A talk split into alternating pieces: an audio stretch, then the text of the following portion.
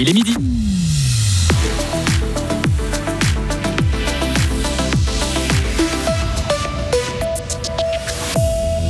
À Bro, le futur parc dont la star et le chocolat est plus cher que prévu. Explication sur ce projet qui se monte désormais à 100 millions de francs. Plus il est vieux, plus il est bon. Stan Wawrinka est comme certains vins et en pleine confiance après sa victoire à l'US Open. Ça valait un semi-Ironman et ensuite un triathlon. C'est la routine pour la fribourgeoise Christelle Romanence. Météo de demain à mercredi, ton estival avec de la chaleur, chaud aussi en montagne. Isabelle Taylor, bonjour. Bonjour tout le monde. 100 millions de francs pour la première étape du parc du chocolat à Bro. Ces promoteurs ont fait le point sur ce projet la semaine passée lors d'un événement organisé par l'Union fribourgeoise du tourisme. Loïc Chorderet, vous y étiez. Oui, il n'y a pas de changement pour le parc. Un parcours découverte avec une vingtaine d'attractions thématiques et une visite qui prendrait entre 4 heures et 6 heures de temps, avec entre autres une galerie pour observer la fabrication du chocolat, une ligne d'époque ou encore une serre tropicale avec de vrais cacaoyers. Mais un montant qui a grimpé pour la première étape du projet, de 80 à 100 millions de francs. Olivier, qui est l'homme qui a poncé ce parc du chocolat, nous explique pourquoi. Alors, rien n'est trop beau pour le projet. Non, ce qui change, euh, c'est que dans la somme de 80 millions, on pensait ou on, on, donnait que le périmètre du parc. Là, on y a ajouté tous les investissements nécessaires aux infrastructures annexes, en particulier le parking en lieu bon et la liaison pour descendre avec la gare. Et cette somme, ces 100 millions, est-ce que les promoteurs l'ont aujourd'hui? On a posé la question à Daniel Bulliard, le cofondateur et président de la société Jeune Invest, qui va construire ce parc. Alors nous les avons, nous les avons, nous avons des entreprises, des entreprises suisses, des familles suisses et tous des gens, des particuliers, des gens proches en fait de la gruyère, avec, euh, disons, qui partagent notre émotion pour euh, ce projet. Et prochaine grosse étape pour aller de l'avant, la validation des plans d'aménagement. L'accord cadre, lui, est signé avec Nestlé, mais les différents volets sont en discussion.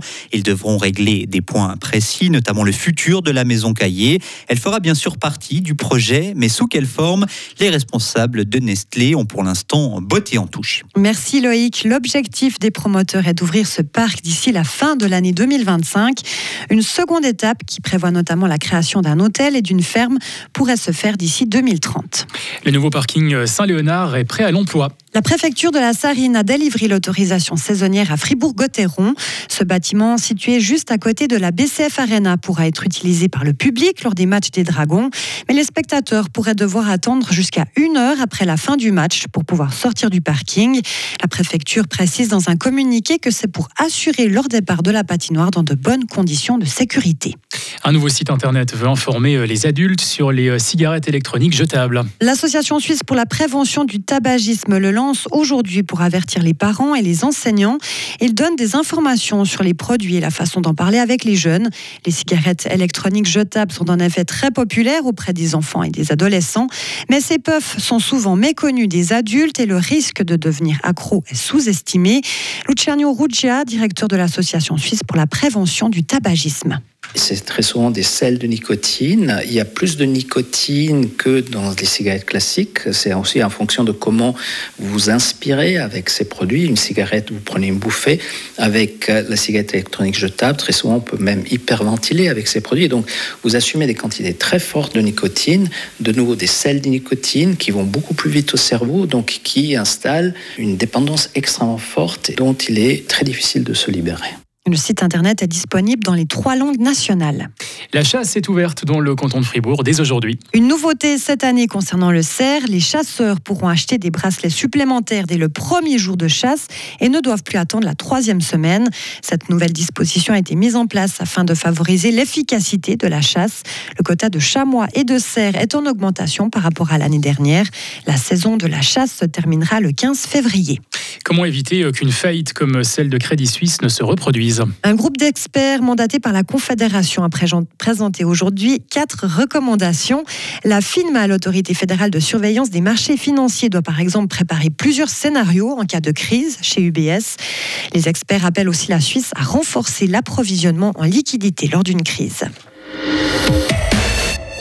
En sport, en tennis, coup de chapeau à Stan Wawrinka. À 38 ans, le Vaudois s'est qualifié hier soir pour le troisième tour de l'US Open en battant en 4-7 l'Argentin Thomas Etcheverry, un adversaire qui était beaucoup plus jeune que lui, 14 ans, c'est par les deux joueurs, Stan Wawrinka.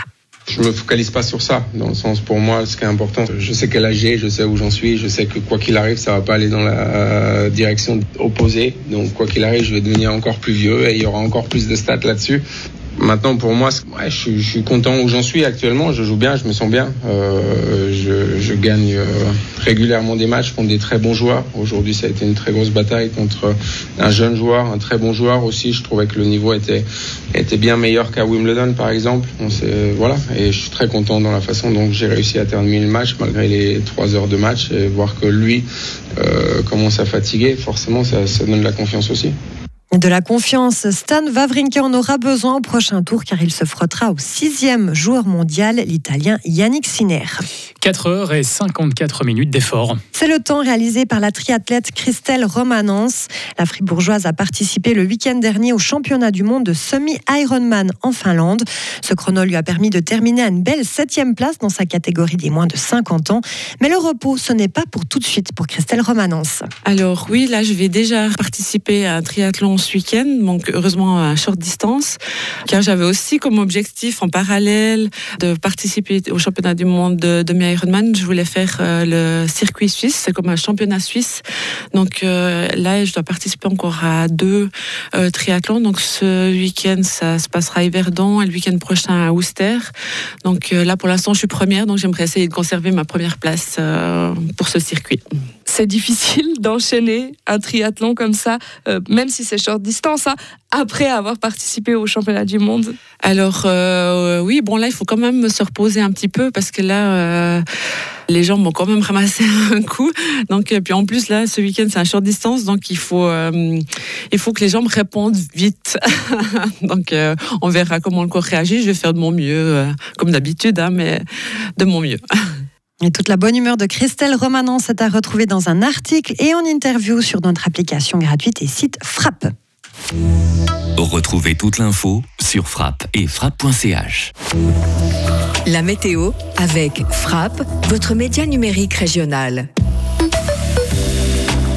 En général ensoleillé pour ce vendredi, 26 degrés. Demain samedi, beau temps, 13 degrés le matin, 27 l'après-midi. Dimanche, quelques grisailles en début de matinée sur le plateau, sinon euh, bien ensoleillé, 28 degrés.